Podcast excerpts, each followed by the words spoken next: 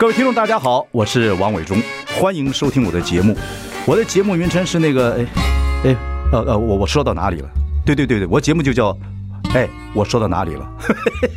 很高兴跟大家见面。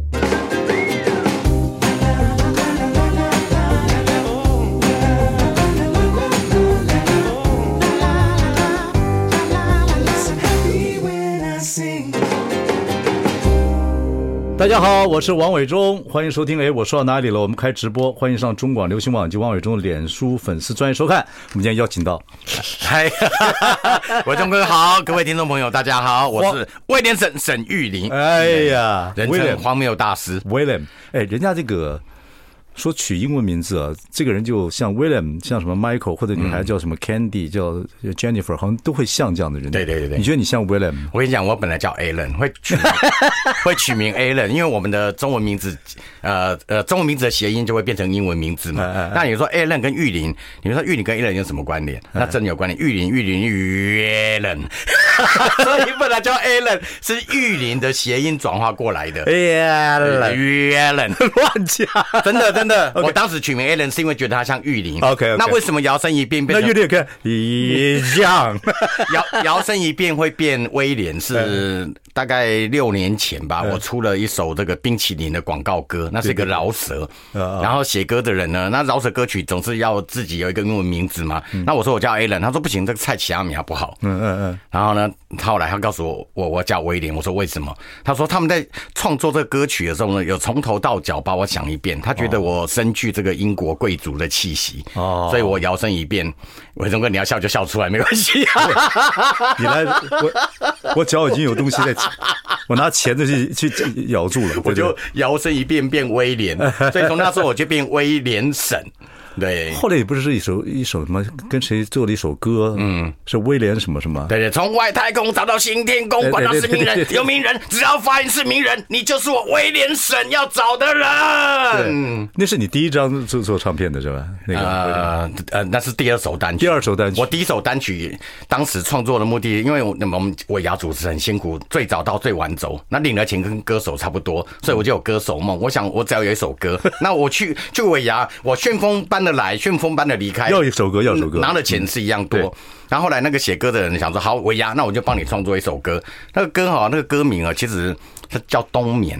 啊，那本来不觉得哪里奇怪，后来真的去尾牙的时候，大概邀约一场，他们没有找第二场，因为每次那个尾牙的主持人这个热血沸腾嘛。我们明年业绩冲破十亿，好不好？大家好，接下来沈玉你为我们带来的冬眠，你看，太荒谬了，太荒谬了。然后，然后那些业务人员听到“冬眠”两个字哦，那个士气啊。就被浇了一盆冷水。对、啊，你做这么多的尾牙，那冬眠实在是不适合。对，然后然后后来他们就计划说，干脆啊，那冬眠再出续集啊。他们说就就有人说叫做长眠啊，奶哥就开玩笑说干脆出一个长眠。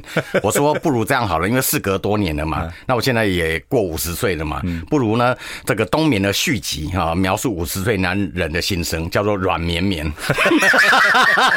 心呐，我们的我们的心是柔软的。你好棒，你每次讲完事先笑。哦，这个是我们那个走目前哦，长期下来培养的习惯，因为我们不是每个笑点呢都会戳中人家的，所以先笑再说。对对，先笑，先笑，人家就跟着笑，影响到别人就好。对对对对，不过有点不错，你看看，说起来我们两个南部孩子，嗯，你还是我的学弟，而且是嘉义，嘉义才乡，嘉义水上乡。我一看到水上乡我就很亲切，因为空军基地就在水上乡，对对对，对不对？水上机场，对对，水上机场外面就是北回。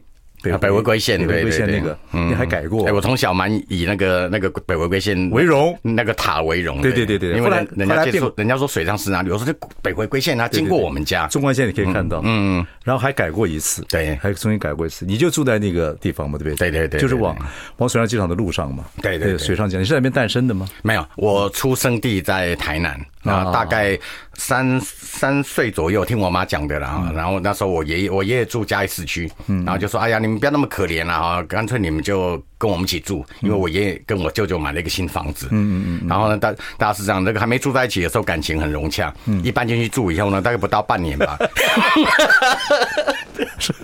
说这小孩每次要打我，哇，那一团乱啊！我曾经有一次在就是我爷爷家门口，我舅舅喝醉了，然后回到家里面。他经经过我身边，表情是正常的，但我闻到一股酒味，嗯，然后不到十秒钟，他从厨房拿出一把菜刀，为什么？他不是砍人，他砍花，然后呢？他那个那这个真的没那么好笑，没有没有我 好笑是在后面，因为我觉得真的有点好笑，就是砍花砍砍砍砍砍，然后呢就冲到走廊外面，那时候啊狂风暴雨，嗯，他那句话我至今都永远还记得，嗯，他说我今天会这样，都是被蒋总统害的，没有。那大家好忍住了，可是可是 嘴角失手。嗯，你因为因为你讲的就很不合逻辑嘛，到底蒋总统能害你什么事？那个就心里不平吧，不 就对对对，没有嘛。他心里不平是因为那个啦，那个就是因为那时候年纪，那那时候三十岁没结婚就算就算老了。对对对对，那那始终一直找不到对象，所以他每次喝喝醉酒的时候就会发泄一下。哎，你这个。荒谬的个性啊，不管怎么样，是后慢慢后慢慢养成的，还是先天你就有这个个性？因为喜剧两种嘛，一种是对对对，一种是天生就有，嗯，一种是被压迫的就爆起来。对我，我觉得我是被压迫的。我们那个乡下啊，你知道嘉义，在我那个年代，人家说是黑道的故乡。然后那时候小十岁耶，对，那那时候说嘉义有山多，蚊子多，热色多，流氓多。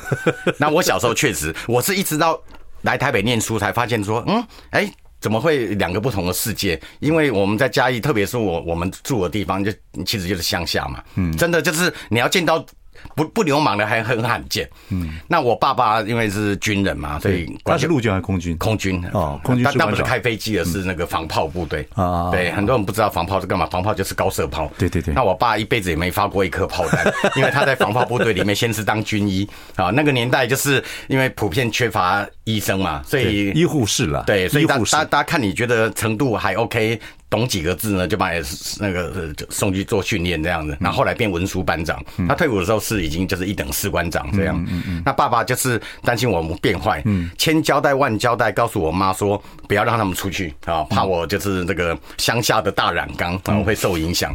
我我我我国小整个六年级啊，我至今都我认为是一个痛苦但又快乐的回忆了。暑假寒假我我妈是不让我出门的。我跟张学良一样，我是被软禁的，嗯、真的。百分之百就是被软禁。我觉得被软禁说自己是张学良人不多。然后软禁的生活当中能干嘛呢？我至今都还有阅读的习惯，就是你被关在屋子里面，屋子又不是很大。那看什么书？那我爸喜欢看书，所以我们书架上呢，《三国演义》啊，《西游记》啊，对。那或者我哥哥，我哥哥喜欢读哲学类的，什么叔本华、尼采啊、罗素这一类的。你哥哥啊？对，我哥哥。你你哥比你大六七岁啊？大大六岁。他那时候。你六岁，你看他已经读高中了嘛？对，他喜欢他读哪里？他喜欢文字工作，在嘉义高中读哪里？呃，嘉义高工哦，高对嘉义高工。那嘉义高工，家家就是在加工。对，嘉义高工毕业以后，就你知道那个年代嘛，他就被我爸安排送进陆军官校了。哦，对啊，因为因为学费。可以 可以可以不用负担，可是加工那个时候就像是台北工专一样，对，很好的学校。对，其实那个出来是一定有工作的。我哥那时候呃，他很排斥去念军校，因为他他就是一个自由浪漫的人。我觉得很多像我们这种军人子弟就是。就是觉得孩子就是送军校，对对，要不然就考大学，嗯嗯，要不然还考国立大学，考不上。我那时候考不上国立大学，可是我们家只有一个人考上，就我考上，所以就来读了。嗯嗯，都是这样子。其实有那哥哥又不太好讲，不好意思讲什么，就都很多是把很多是啊。那回到刚刚你问的那问题，就是啊，我那我姐姐的书架上就是言情小说，就琼瑶什么蔷薇什么这这个系列的，那我就杂学嘛，就跟伟忠哥很像，我就什么都看啊。然后其实我的。我的我的身体是被禁锢的，但是我的灵魂是是很自由奔放的。所以哇，这六六年级就看到自己这样方面，你这怪物哎！一直到我高中毕业来台北念书，你高中读辅仁对念对就就念辅仁中学。那我读艺专嘛，兄弟啊。对，然后我我念四星哦，是你世新的，我四星，所以我就整个大解放，终终于可以做我自己，就是我身体跟灵魂都得到自由了。所以那个时候才才有开始啊很多荒谬的举动。那真的可能是我的童年阶段被压的哈压的太扁，就跟球一样压越。扁了，后来就弹得越高。可是你们家谁的呃个性挺像谁的歌？当然不像你爸爸，爸爸像我爸。那妈妈呢？妈妈会不会有时候偷偷的让你好玩起来？不会，我我我妈我妈我妈算难相处的那一种。哇，那你这个，但你哥哥又喜欢叔本华，对对对啊，但但我哥的我哥还是幽默的人哦，所以还是有这个底吧。对，还是有这个。不知道是来自谁啊？其其实本质上，我爸也是幽默的。我爸爸在外面好幽默，他回到家里面就变成。另外一个人，他会换 channel 的。他可能长辈的想法，觉得在小孩面前不不要为老不尊，要要要有一个一个权威性。很多这样子，很多这样，所以你跟你爸距离又然后又在外岛，所以距离很远嘛。是，对对对，所以你你没有父亲那个 role model，对不对？那我的运气好，是我父亲在外面。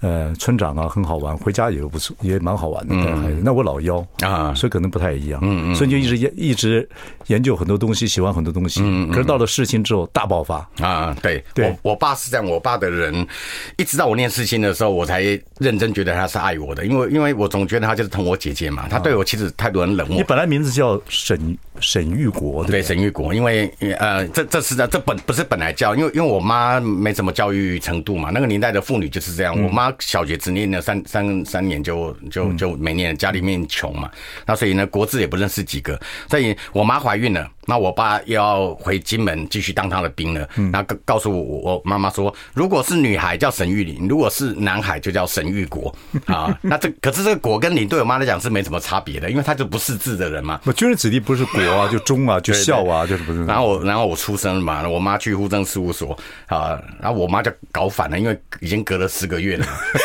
然后她跟那个护政人员说，这个这个这个这个啊是沈玉玲哎，对，就是沈玉玲，不是沈玉国嘛。我妈很坚持，我妈就是固执人，沈玉玲就对了，这是温桃哎，那时候讲老公都讲桃哎，温桃哎决定的。嗯，然后我就让阴错阳差，本来应该是沈玉国，就变沈玉林。但你爸回来之后没有怪你妈？没有，那那个那个时候就是你已经登记就登记了。你爸幽默感应该发应该发展那地方，沈玉林可以了。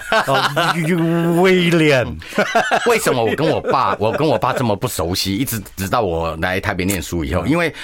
我大概五岁六岁，我对我爸才有一点印象，所以我从小到大哈，我我一直到高中才勉强的叫挤出一个字“爸”这样子。我以前我以前没办法叫他爸。好，我们再听听他的荒谬大师怎么聊。I like 大家好，我是王伟忠，欢迎收听。哎，我说到哪里了？我们今天邀请到荒谬大师沈玉玲。沈玉玲，我后来发觉是嘉义水上乡的人。嘉义水上乡其实在水上机场旁边。对，哦，那是日据时代就有的机场。嗯，然后三本五十六呢，还在那机场降过，降过之后再起飞到南洋就被打就被打掉。嗯，然后呢，你也是我后来小学读是志航国小，对，刚刚才相认的。对，高志航。后来以前高志航就是我们空军小空军小学，对，空军子弟小学，后来改成志航国小。我我那时候念的时候，这个他那个校门口的那个。那个横横的那个字是写自然国小，可是旁边有一根柱子，好写了一个空军军官子弟学校。不是军官，空军子弟小学。对对对，没有军官。我们分为我们中班、校班、人班。中班是飞行的，校班是地勤的，呃，这个所谓的官。嗯，我们是人班，人班都士官兵的孩子，我们就读人班。对对对，中班女孩子太漂亮，所以差我你差我十年才进这个志航国小。对呀，我们小时候旁边都是田地了。嗯，你那时候。那时候呃，那那时候田地没那么多，我只记得对面有一家卖凉面的，还在还在还还在。我们小时候就有那个凉面真好吃。对，在前面就是加农嘛，嗯，啊，对对对，台湾棒球的起源地。对对，加农那个时候他们的园游会很盛大，很棒很棒。所以每年园游会的时候，我们那时候虽然不是他们学校，但我们就会去去逛园游会。哎呦，我们志航国小有这么优秀的学弟，我都不知道。没有没有，今天才开始相认。我志航国小算很严格的学校了，就是对对对，我印象中老师都很凶。对对对对，我不知道，反正我们小时候是很凶。那然后我记得我们当时的导师还住在学校后面有一片树林。哦，对，那树林里面有一个就是他的家。对对。然后当当当老师，然后他他的家也可以卖那个那个时候有一种冰叫做冻冻果，用那个袋子然后装了这个这个啊这个冰的原料，然后就放在冷冻库里面。嗯嗯。然后呢，那一般学生买买不起一整根，还要剪成对半这样子。嗯嗯。你小时候一路上来。什么时候开始对自己觉得开始有信心的？慢慢的，因为南部孩子总是，嗯，总是。三分雀嘛，我我我我大部分时间都没有信心。我我呃，国小六六个年级表现不错，大概当班长模范生，功课也很好，就经常各科都一百分。那国一国二呃，民民生国中，民生国中，那那也也大概以全校排名的前三十名没有问题。一般民生国中排名前三十名是可以稳上嘉义第一志愿，就是您的母校嘉义高中。嗯，那我到了国三那一年，我就是迷上看金庸小说。嗯，那我要迷上看金庸小说，也要怪谁呢？也要怪楚留。因为那个时候，中式啊，播的《楚留香》，然后我一看，我深受震撼。我心想说，为什么武侠片台湾拍成这样？那香港为什么可以拍成那样？对对对。然后我就着迷嘛，着迷以后，同学说：“哎呀，你不要看这个电视，电视改编过了没有小说精彩。”他就把我带到这个漫画出书店，然后先从古龙的薄薄的一本开始看。然后看完古龙，他跟我说：“你看古龙这个是大学，你啊，你我们要进入研究院了，然后我们就进入研究所了。”所以他就带我进入金庸的世界。然后我就整整整套金庸看完，然后开始写武侠小说。于是我国战那一年完全荒废。哎呀，你知道楚留香那个戏，嗯，被哪个节目打败吗？被哪个节目？综艺一百啊，打打滴答答，你学长我已经开始开始慢慢要要在里面开始打工了。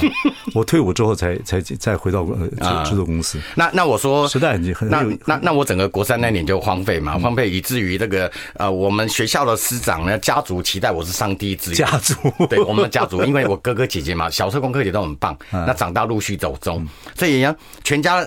最后的希望在我身上，嗯，所以我我我后来都觉得，其实家族也有家族的诅咒，怎么可能嘛？三个小孩，就像我们打棒球一样，明明那个那个八局都都领先啊，怎么每个小孩依序都在九局下半还领先三分的情况之下，结果最后输输球了？那那我就是属于那第三个九局下半还能输球这个案例嘛？嗯嗯。考上第二志愿当然一般觉得不错啦，可是因为这个跟家里的期待落差太大，我还记得放榜完以后那天天空飘着细雨，我 无法相信那个榜单啊，第一志愿没有我的名字啊，我是整个那个雨伞啊悄悄滑落在地上，我踏着沉重的步伐，我想说反正我爸你背多久了呢？没有没有，我我想说反正反正我爸暂时也不知道这个噩耗，好那个还可以拖个几天，没想到我一回家，我爸就在门口脱皮鞋。慈祥的父亲啊，为了帮他最小的儿子考上第一志愿，从金门啊，然后搭船到基隆，从基隆那个时候高速公路才刚盖完没几年呢，那搭个客运啊，搭了六七个小时才到我我的水上老家，就只为了帮他最小的儿子庆功。那我爸转头看到我堆满慈祥的笑容，考上个对对，考上对不对？我硬着头皮跟他对对对，那手比个二，意思是第二志愿。他以为我跟他比耶。第二志愿是哪个学校？辅仁中学。哦，那个公司里一起一起招生。对对对，那那个那个那个时候的辅仁已经参加联招了。哦，OK OK。那第二志愿哇，我至今五十多岁的人啊，经常噩梦惊醒哎，我是还还是梦到我爸当场啊，那个那个整个灿笑的面孔，然后然后整个垮下来，他他无法接受，这是我们家的第三个了。可是可是那个时候。国高中如果考的不好，还有还还好，大学比较重要。嗯，那你后来考大学没有时候？那然后然后因为没有上第一志愿嘛，所以我在辅仁那三年，我记哦四年啊，其中有一年还被留级。哎呦！完全留级很惨呢，完那那辅仁很严格，你有没有改学号？啊，那当时当时我骗我爸说，我因为不能跟我爸讲留级嘛，在我爸的字典里面根本不会有留级这两个字啊。我觉得留级是一个很坏很坏的一个。我我跟我我跟我爸讲的是什么？我我骗他说，呃，因为我本来是念自然组嘛，自然组理工嘛，我说我真的我不是那一块料，我真的不行，我想要改社会组。你跟我一样，那那改社会组要多念一年。你不仅眼睛小，跟我一样，好多背景都一样哎。那玉玲，那那这个事这个这个这个事情，我本来想说这样蒙骗过去。结果千防万防，没有想到，因为我爸爸是职业军人，所以我们学杂费可以减免嘛。那你必须要去办这个手续嘛。可是留级生就不能再学杂费全免了。好，我们再听听他的荒谬大师怎么聊。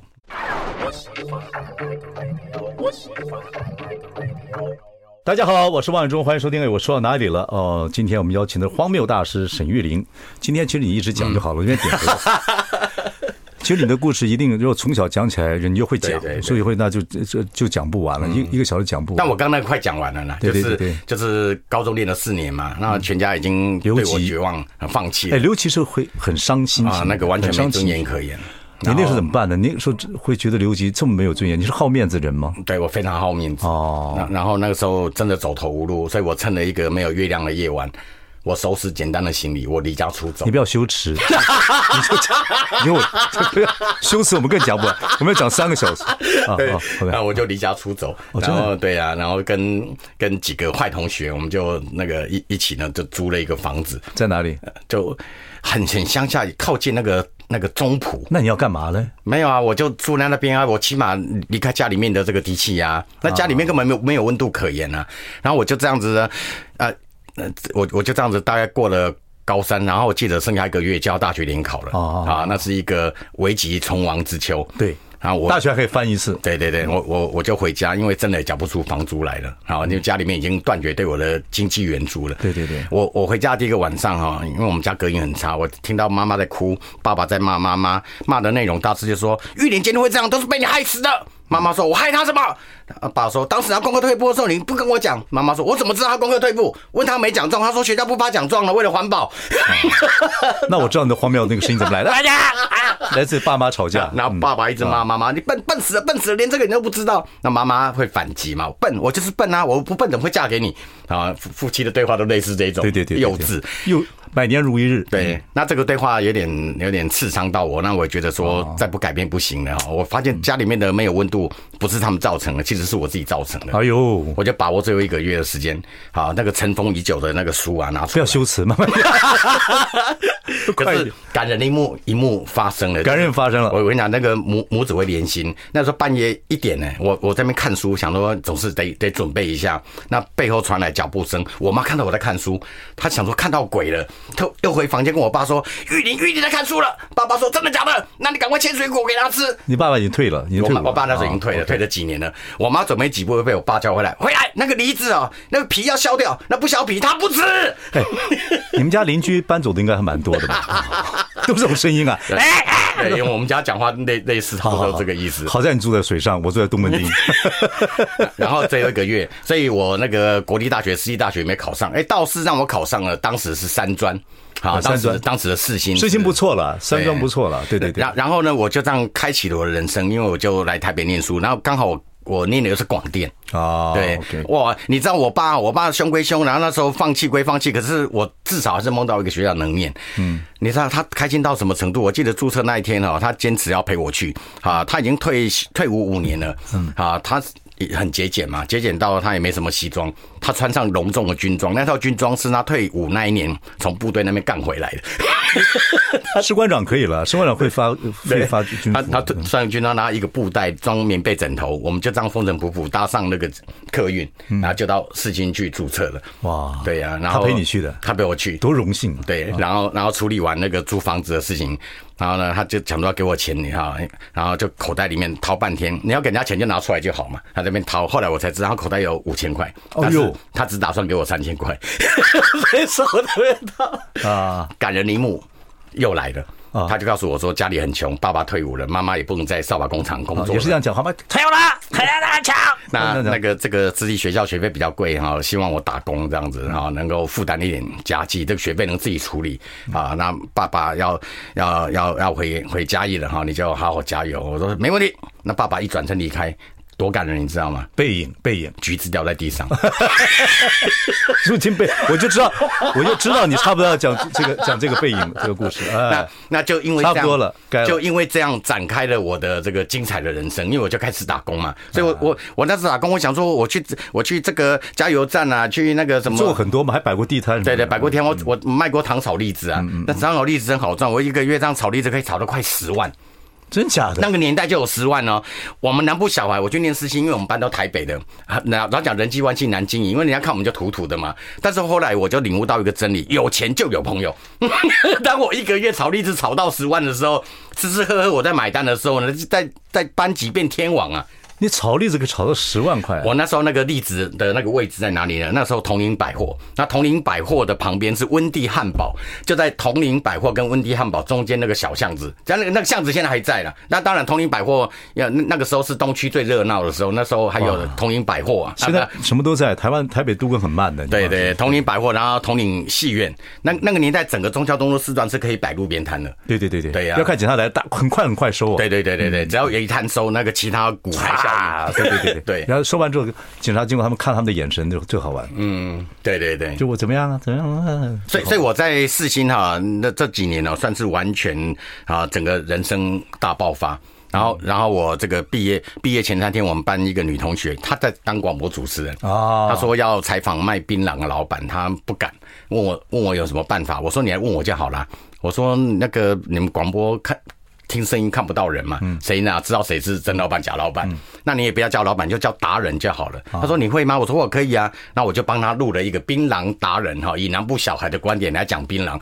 结果那个一播出以后呢，收听的特别好。嗯，那个询问的信件如雪片般的飞到电台。哦，好，我的当时的这个电台老板，你应该认识谢德莎。嗯嗯嗯对，莎莎姐，莎莎姐。对，所以我是因为这样因缘机会才开始我的我的第一个工作就是广播主持。你在南部嘛？没有，那在在就在中广录音，但是把这个袋子呢寄到这个高雄市政电台。对对对对，对美丽新世界。后来就去高雄。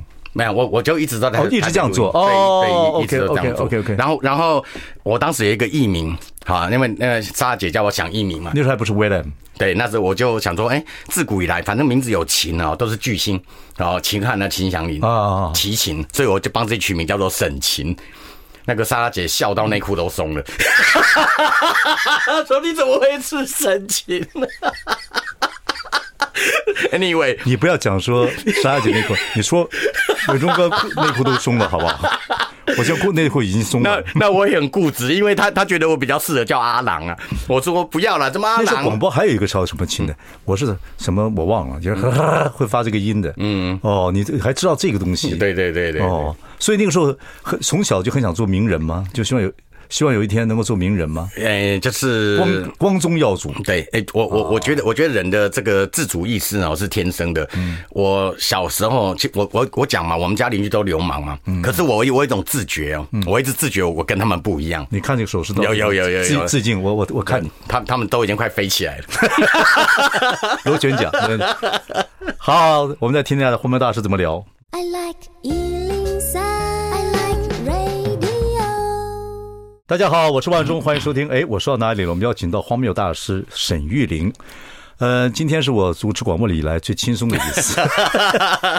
不过，其实我要问你很多问题。嗯嗯。但是呢，我也知道你所有的生平。但是，比较巧的是说，我不知道你是志航国小嘉义，是是是，哦，是我的学弟一样。然后很多背景差不多，南部孩子到台北，然后读相关系科系，后来进了电视圈。那我觉得比较你比较特别的地方。我觉得你也碰到很多问题，嗯、看你像年轻时候读书的时候也碰到很多问题，对对对，想读家中没考上，到辅大辅仁辅仁中学的话，不是辅仁大学，辅仁中学。对，辅仁中学还留级一年，嗯，留级对我们那个时代的人，当然你比我小十岁，那是真的很大的打击。啊，尤其你说你自己。虽然不在一个不不好的环境里面长大，不是不好了，就军人子弟嘛。嗯。可是呢，你其实自尊心很强啊，特别是贫穷的家庭，你要再要再多缴一年的学费，那是晴天霹雳。对对，其实是觉又对觉得对不起父母。嗯。反正 anyway 就是这样的长大，但我觉得你很多的过程里面呢，哎，你的转变很快啊。对，做制作人也做过一段时间，也也做过很多荒谬的节目啊。然后后来呢，又从制作人又变成跑通告，当当当艺人呢，一路转过来。嗯。你一定有套自己有。生活啊，工作的一些哲学。嗯，那现在因为今天时间不够，是。要慢慢讲的话，嗯，哦，那至少有三集才能讲的。我我是这样的，我我就是生命充满坎坷，但是可能摩羯座的这个啊精神力量一直对刻苦耐劳，对，刻苦耐劳，然后耐心十足。我在当制作人的时候，我还在盯剪哈，那一般制作人可能那当到制作人不盯剪，他觉得那是剪接师的事，但是我可以在剪接师待三天三夜，嗯。那我我我有这个耐性啊，我也喜欢这个事情，然后去配音效。的时候，我我也去了。那个年代还没有什么版权观念的时候，我包包里面各类的 CD，然后我嫌音效人员配的这个音乐不 OK，说你说你不要弄别人，你弄我的好了，因为好卡本卡本特兄妹。那陈玉琳很喜欢音响哦，啊我知道，对，很喜欢。很喜欢音响，很喜欢听听歌。那那就是就是你要说自命不凡也可以，但应该正确的说法是，我觉得我可以更好，我我跟人家不一样。其实你这你自己说人自带天命，嗯，你就说你自己总有一天会人家会知道你沈玉琳跟别人不一样的感觉是什么。所以我当时在草梨子，我就告诉我自己，我要成为中孝东路四段的那个收入最高的摊贩。嗯，那后后来我呃担任制制作人员啊，然后我从制作助理，我在黄英雄的公司，嗯，那开始制制作节目，那个时候是比较严谨的，这个算基础教育了。我真正制作节目大爆发，反而在离开百事以后，因为我认识了另外一位综艺奇才李连勇嘛，那那里当然风气上面比较自然奔放。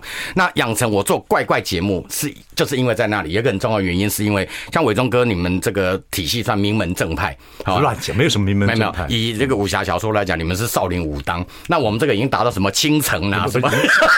你们的唐唐门下毒世家，对对对，我们电击棒啊，关狗笼啊，对，我 我们这是属于欧欧阳锋这这一派，那电视台给我们的机会很少，因为电视台呢永远有像你们这种名门正派排队啊等着要做，所以呢他会给我们，因为总不能每每次时段空缺都给名门正派嘛，当人家外面也说闲话嘛，他也会给我们机会，可是他给我们机会呢就是三级啊三发子弹，你这三级没做做做起来的话，可能王军要来了，伟忠哥要来了，谁要来了哈？因为他们在电视台的眼中是名牌嘛，你你们是 Chanel 是迪奥嘛，那我们是我都不知道是谁。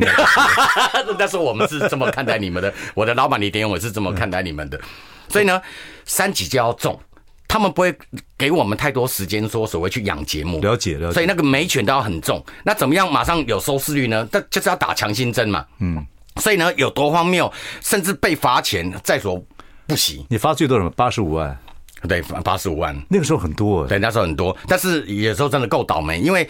这个罚款的制度呢，是为什么会被罚？没有罚款的制度是累计的嘛？啊，那那比方说呃某呃某某家电视台啊，第一次罚那可能是另另外的节目啊，罚款二十万。第二次罚第二次，但是可能是另外一个节目。那我总是呢都是在年底的时候，因为年底要冲收视嘛，因为明年可能又就下辣的。对对对，然后刚好都都是在该台的最后一次，所以累计的罚款就变成是最高的。我跟你讲，大家都以为我是整整人节目被罚，我整人的过程当中没有被罚过钱，我真正被罚。是，我记得那时候做台湾红不让啊，那收视率开始低迷了。然后我记得伟忠哥那时候有做一个节目叫台湾什么啊。哎、欸，台湾什么都吃，还是台呃台湾什么都有？对，台湾什么都有，台北什么都有。对，台北什么？然后后来也有台湾什么都有。对对对。然后呢，我就从这个名称得到灵感。有一天我打开百科全书，那上面有一个四分格在讲人类的害虫。我想说，这个害虫如果有人敢吃，那真的够厉害。那我就从你台湾什么都有得到灵感。我说我来做一个台湾什么都吃，我就开始广发英雄帖，我杀了一个。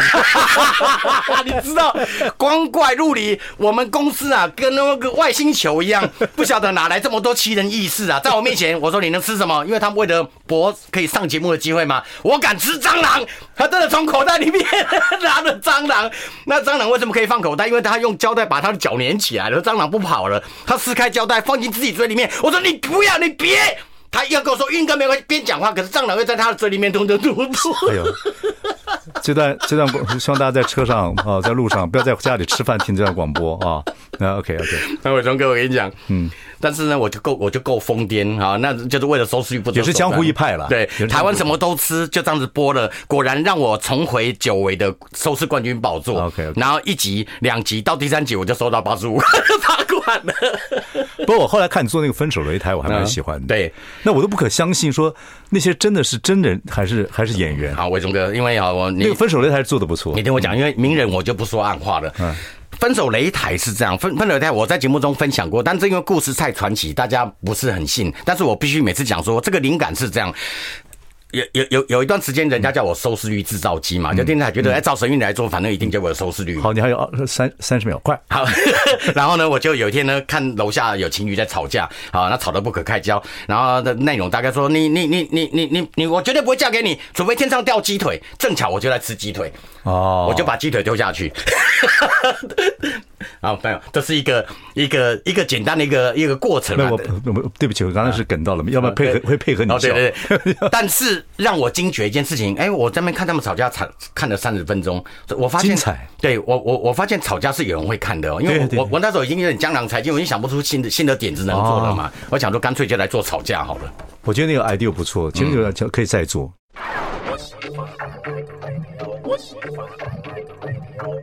大家好，我是王永忠，欢迎收听。哎，我说到哪里了？我们邀请到是荒谬大师沈玉玲。沈玉玲的故事实在太长，不过呢，我觉得我佩服你一点，就是说，呃，你真的是不断的碰到问题，那不断的去制造一些，呃，不管它是荒谬，或者是说很多节目啊，这像分手擂台或者是什么真人游戏，可是你就是活下来了。嗯，你是一个很能够 survival 的一个人。是是是。但是呢，一直到现在，今天也恭喜你，你跟 Melody 第一次。对，就综艺节目主持人入围，马上这个礼拜六就要开始啊，礼拜五，礼拜五，然后两分两天，戏剧对对分，我都从来没想过台湾的金钟奖分两天，你看台湾对对，已经是有多庞大。这个这个有问题。其实我我我本来一直主张一件事情，就是说金钟奖每年年年都超长，嗯，其实应该把这个公广集团的节目独立出来。我很早就讲过，办另外一个奖，因为你不要鸡兔同笼，你拿这个鸡腿跟贡丸要比谁好吃？对对，这个这个我们很早以前就讲过，因为公共电视是不。应该是鼓励所谓商业电视台不投资的节目，不需要摆在一起竞争。是啊，是啊，不要再讲这样话，就就没有可比性。你再再讲这些下去，你 N 你那个 TVBS 不知道被 NCC 就给拿掉 啊，这个小心一点。不过不过入围我是真的蛮惊讶的，因为每每年他们都会给我签一个报名意愿书嘛。那其实说那从来不认为自己会会有这个机会啊。不对，你这一路以来，我觉得就像你讲，你你不能人家自带天命嘛，你也不是自命不凡，你反正就经过很多过程这样子。后来本来做制作人，后来又变成通告艺人，你看真的真的开始走幕前。嗯，那碰到 Melody 这个人，我觉得刚好就跟我们康熙来了一样，刚好两个冲突的人就会好玩。嗯嗯，OK，所以这一路走来，你对你自己所有的变化啊。碰到一个状态会改变，有什么东西值得跟听众分享的？就是你的哲学是什么？我我觉得是这样的，就是我这几年哈，就是接触很多很多人事物。那当然，因为大家都一直在讲吸引力法则。那我我我在没有这个名词出来之前啊，我就纵观我这一生啊，我很多时候我的信念是蛮强大的。好，我我我小时候告诉我自己要成为不凡的人。嗯。然后我在念诗经的时候，我我想要成为我们舞台剧的导演。嗯。哎，奇怪。呃，不晓得是什么灵异的力量。我就是每当自己当催眠自己的时候呢，我甚至连早上洗澡照镜子的时候，我都告诉自己我要成为那样的人。哎，奇怪，讲久了，好，所以我就发现这个信念确实可以让一个人脱胎换骨。嗯，那我当制作人的时候，我也告诉自己我要收视第一名。那当然，后来我们越讲越夸张，说变成我在拜电视神了。可是，就是我们节目播出的时候，呃，那个香炉三炷香，收视第一，收视第一，收视第一，然后赶快打转到敌对台，收视最后，收视最后，收视。最后，嗯哎，说也奇怪啊，所以有时候去拜拜呢，我认为那也是一种灵动力，那也是一种吸引力法则。啊所以我觉得要分享是什么事情，人要要永永远啊，对自己哈保持乐观，然后相信自己可以啊。那那因为因为这么多年来就是这样嘛。我我在当通告网的时候，其实。艺人能当主持人，谁要跑通告呢？因为有点居无定所嘛，一天三个通告，一下去 TVBS，一下子去中天，一下子又又跑去中视了。好，那我就告诉自己，我不要再过这种生活了，我要变成主持人，变成主持人。那我跟朋友讲，朋友讲说啊，你这个痴人说梦，因为主持人他有一个特定条件在，首先呢，像你曝光率这么高，你就没有新鲜感嘛。那这已经违反那个制作单位在挑人的一个很重要的一个考虑啊。但没想到我后来就是因为靠着强大的念力呢，我也就变主持人。那刚开始呢，主持人声音，我告诉我自己，我要成为一个更职业的、更 pro 的的主持人。那今天想想的想的想的，那转眼间也将过三年了。对啊，对啊，也真的不能告诉那个听众讲说，我的办法，我的方法就是念力，念力。烧三嘴，隔两天全部中秋节大家开始烧香，开始那跟念力了，不烧不不不烤肉了，不一定有你特别的方式。你说你很乐观，我觉得也不完全是这样子。嗯，因为你看从南部上来，也经过什么留级啊等等等等，一定有一个自己的一个很。特别的方式，我我的乐观哈，我乐观不是盲目，我是建立在我极度的悲观，我从悲观的这个废墟废墟上面建立出来的乐观，所以呢，我我我我在我在他家事上呢，我我老婆有时候搞不懂我在焦虑什么，因为我我当然我在荧光幕上表现很欢乐，但是我就是没有。没没没有没有远忧必有近虑，所以我是很会未雨绸缪的。哦，所以我摩羯座摩羯座，所以很实在。所以我凡事都还会想到最坏的一一个。那你现在焦虑会怎么处理呢？我现在焦虑啊，就是别人可能会出国旅游啊，或者是那个喝酒，那其实我不用哎，我我发现我这点还算得天独厚哦。我在家里面哈，我只要睡眠充足，我就 OK 了。哦，所以我在平常的私生活还蛮宅男的啊，特别是这几年，因为有老婆，那有女儿，小孩，对对，对我大概就是电视公务员哦，就录影结束我就回家。晚婚比较好了，晚婚真的会比较把生活调整到一个地步。是，对对对，对呀，因为因为别别人当女儿，可是我我女儿跟我差四轮，跟我差四十八岁，所以我在疼女儿比较像阿公。对，阿公。而到年纪到年纪，婚姻也会比较稳定，因为外界的诱惑也是诱惑。对对对对对。呃，对于神韵来讲，外面的诱惑应该也比较少。我我想上天很公平啊，我我年轻的时候因为就是浮浮沉沉，所以大概也没有什么女孩看得上我。那现在如今呢？那不会哦，不会。那如今呢？如今我我有我我算是有有有有有一定的这个这个成就啊，女孩们看上我，但是我不行了，不是我身体不行，不是我身体不行，是哎呀，是因为他就老婆有女儿了嘛，我们就就是有家庭的人。你讲的我裤带有松了，什么什么形容词啊？金钟奖你会有什么荒谬行动吗？穿着会不会很荒谬？呃，有我这个，我我我那个时候我跟 Melody 说，我干脆穿蟑螂装好了，你穿蓝白拖。那蟑螂装代表我在这个演艺圈呢打不死的蟑螂。客气客气。对，然后 Melody 说，你这样我不跟你一起走。那我我知道他的风格一定是精品名牌风嘛。我生平第一次走进精品店，就是为了金钟奖，我那个呃砸了重本，大概近三十万吧。啊，我去买了整套的。迪奥的哦，迪奥，迪奥的今年秋天的最新秀装，Welcome the William Dior，对，William Dior，所以所以礼拜五那天就会看到，我自己觉得蛮好笑的了。OK OK，好笑不是衣服好笑，是我人好笑。你知道不要引起迪奥罢工就好。不过再怎么讲，我觉得沈玉琳是一绝啊！我觉得如果八大怪里面第一怪，对，哦，这很有意思。呃，虽然你跟我们打对台了，跟小明星大跟班打对，但是不过 OK 的啦，对对对，OK 的 OK，加油加油加油加油！谢谢谢谢玉林，谢谢我学学弟啊，谢谢伟忠哥，谢谢 谢谢。